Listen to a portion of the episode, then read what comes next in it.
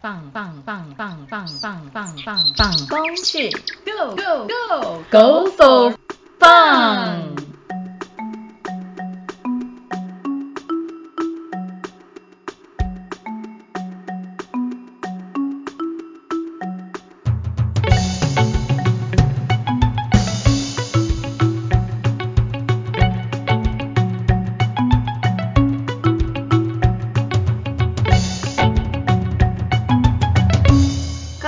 听众，大家好，欢迎收听《放风趣》，我是宇传二的逸轩，我是音速三的永仁。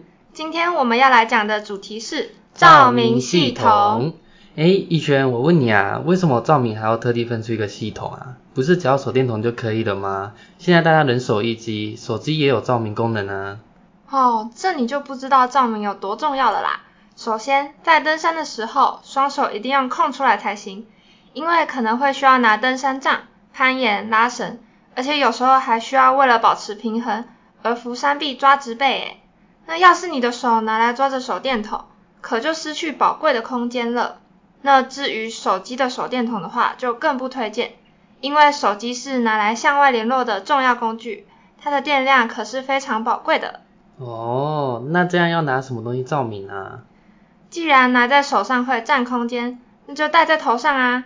在登山的时候，头灯是必备的物品，有五颗星那么重要。无论是在简单的单日行程都一样。虽然我们没有预计会到晚上，但你还是有可能会因为一些突发的状况，到摸黑的时候还没有下山。那头灯不仅可以照明，提供你心理安慰，还能方便搜救人员看到你。集三大好处于一身，怎么可以不带它？那头灯在过夜行程中就更不可或缺了。晚上不管是煮饭啊、聊天啊，或者是去找上厕所的地方，都需要用它来照明哦。哦，那这样的话，竟然要用头灯来照明，那头灯该怎么选啊？要多亮？跟台灯一样亮？远光灯？哎，还是要越亮越好？哈哈哈，别急别急，在挑选头灯前，我们先来认识亮度的单位吧。亮度也有单位哦？当然有啊，亮度的单位叫流明。英文叫 L-M，中文就是从英文翻译过去的。流明数越高呢，就代表亮度越亮哦。是哦，那是不是流明数最高的就可以了啊？直接选那个？当然不是，各阶段的流明数都有它的功能存在。比如七十五流明以下就很适合定点，还有单一目标的活动，像是露营。那七十五到两百流明则适合一般登山这种缓慢行进的活动。两百流明以上就适合快速移动的时候使用，例如打猎还有搜救，或者在需要探勘走夜路的时候，走在第一位的就需要高流明的亮度来探路。哦，那头灯除了前面那些功能，还有其他的吗？有啊，若是我们依据需求分类的话，可以有很多个哦。哦，我知道，我知道，那个警示闪光嘛，可以向外警示或求救。弱光的话是六十到五十流明以下的亮度。可以在与人交谈或者是帐篷内的照明使用。那有些头灯是不是还有五十帕亮跟保持全亮这种根据不同环境来使用的功能？没错，还有红光还有黄光的功能哦。红光是足以照亮自身周遭又不刺眼的可见光。当我们晚上在营地还有在商务活动又不想打扰到他人的情况下，就是红光派上用场的时候。那除此之外，红光也很适合拿来观星、观察野生动物，还有夜间摄影使用。那黄光呢？黄光是光线较白光柔和、色光温润的光，所以适合在帐篷内当做露营灯使用。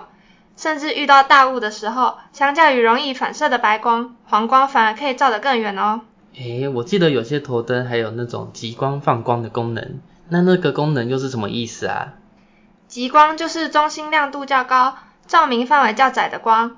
那我们通常会需要特别看清路况、探勘还有搜寻的时候，甚至在过溪比较看得清楚水中的情形，都会使用极光。那泛光的话是照明的广度还有均匀度适中，照射范围能涵盖绝大部分视野的光。一般跟着行进队伍时和夜晚在营地时，都是使用泛光。哦，学会了，学会了。对了，头灯还有电池种类需要挑选，我不太懂这个，这个你知道吗？我会啊，有在研究这种东西。太棒了，那就由你向各位讲解喽。好啊，那首先头灯的电池大概分为两种，一种是那种抛弃式的碱性电池，另外一种是充电式的锂电池。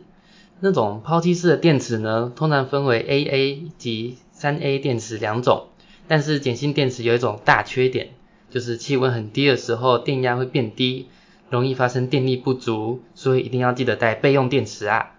充电式电池或锂电池在低温时比较没有这个问题，所以大部分都是用这种可充电的碱性电池跟锂电池为主流哦。原来如此。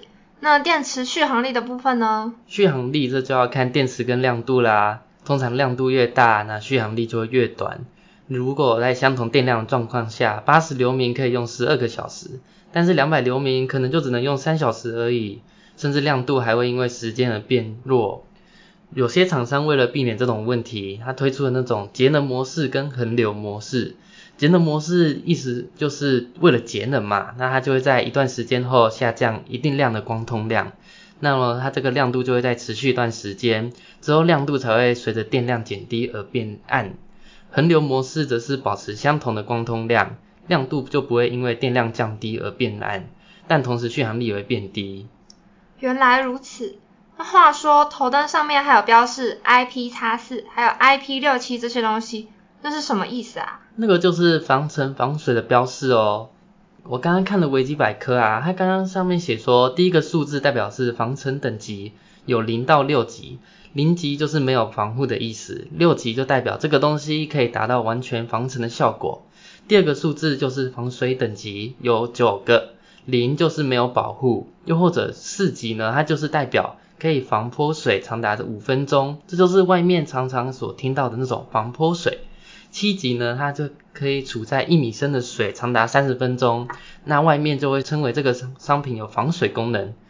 可是需要值得一提的是，防水等级都是互相独立，而不是向下兼容的。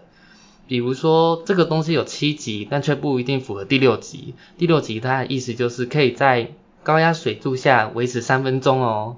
哇，那这样我们该选什么样的等级才够用啊？其实若是对一般一开始登山的人来说的话，头灯只要在意防水等级就好了，因为通常不会潜到水下或者是瀑布下。那么只要防水等级有达到四级，也就是防泼水就好喽。哦，原来如此。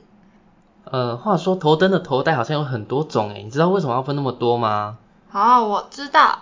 现在市面上主要有分为 I 型头带、T 型头带与轻量化的头带，其中 I 型头带是最为常见的，也就是一般的样式。通常电池盒是和头灯本体合为一体的，那这让头灯的结构变得简单，穿戴方便，更换电池也比较容易。但缺点是重心会比较落在额头，在行进间或是营地活动的时候，这一点点的重量不会造成太大的影响。但如果从事跑步等震动幅度较大的活动，可能就会造成头灯的摆动甚至位移。而 T 型头带相较于 I 型头带多了一条头带。能让头灯的重量更平均分散，戴起来更加舒适，而且能够平衡重量，头灯也更不容易位移。那这常见于体积比较大、重量重，然后亮度也比较高的头灯。那最后轻量化的头戴就是为了轻量化登山者而生的，他们连一公克的重量都要严格把关，所以会将本来的弹性头带设计的比较窄，甚至改成细绳来减轻重量。那这戴起来可能就不会比前两者舒适哦。嗯，原来如此。那还有什么要注意的啊？嗯，我想想啊，还有一些头灯是可以调整角度的啦。因为每个人的身高不同，光照的范围与角度也会依身高而有所差异，所以会建议大家选购头灯前能先试戴看看，自己先操作一下，才能找出最适合自己的。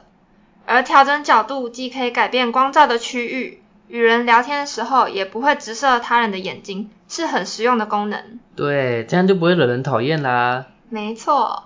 另外，对于登山的初心者来说，头灯的操作难易度也是个需要考虑的点。毕竟，如果选择操作太过复杂的头灯，自己记不下来，在遇到状况的时候，就会发生手忙脚乱的情形，浪费你宝贵的时间。说得好，这样买头灯的时候也要注意这些事情呢。话说我也刚刚想到了，假如头灯没有要用，一定要把电池拿出来放到干燥的地方，不然会发生电池漏液或者是潮湿生锈的问题。真的，我的第一颗头灯就是这样锈走的，所以非使用的时候必须务必记得要取出电池。另外，其实还有重量与体积的问题需要考虑，但那个是轻量化的登山者才会比较在意，大部分的头灯其实都不会太重太大。那这样最后就是价钱啦，头灯的价钱从几百块到几千块都有诶，如何挑选就请各位借由刚刚你们听的这些资讯，来在荷包可以承受的范围内挑出最适合自己的头灯吧。那么我们就介绍到这边，即将与各位说声再见喽，祝各位挑出最适合自己的头灯，谢谢大家。